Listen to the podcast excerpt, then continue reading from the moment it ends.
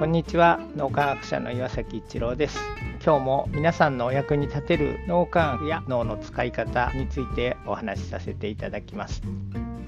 応体験をすると自分と相手一緒にいる人たちが体になったようなそんな感じがして感謝の心が非常にこう深まって謙虚になってそして思いやりリーダーの心が非常に強くなるということが分かってきています。でこの状態になると例えば自分と相手ですね心が非常に一つになってくると。自分の立場ももちろんですけど相手の立場からもこう世界を見ることができる。そんな状態になるのでみんなで力を合わせて集合知性が発揮できるようになるということが分かってきています。この集合知性っていうのは心を一つにすると非常にこう底力が出せるというのは、まあ、例えばスポーツとかでは経験的に知られてますけども知性面でもこの集合知性が心を一つにすることで普通の知性の人たちが天才知性を超えてしまうということが心を一つにすることでそういうパフォーマンスが発揮できるということが科学的に分かってきたということです。この集合知性が発揮できるとすごいそう今まで予想してなかったようなすごいパフォーマンスが発揮できる底力が発揮できるということそういうことが起こります。その状態って非常に相手と心が一つになっているので心の安全基地ができるので不思議なことに心を癒されるような状態でありながらすごいパフォーマンスが発揮できる。そしてみんなでフロー状態に入っているような形になります。この状態になると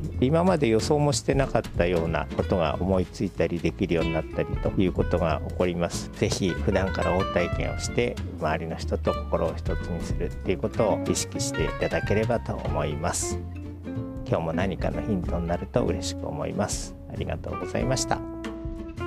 この3分脳磨き気に入られた方はメルマガでも脳磨きのことを発信していますので脳磨きメルマガ検索してみてください。どちらからも脳磨きあるいは最新の脳科学のことを学んでいただくことができます。皆さんのお役に立てると嬉しく思います。今日も素晴らしい一日をお過ごしください。脳科学者の岩崎一郎でした。ありがとうございました。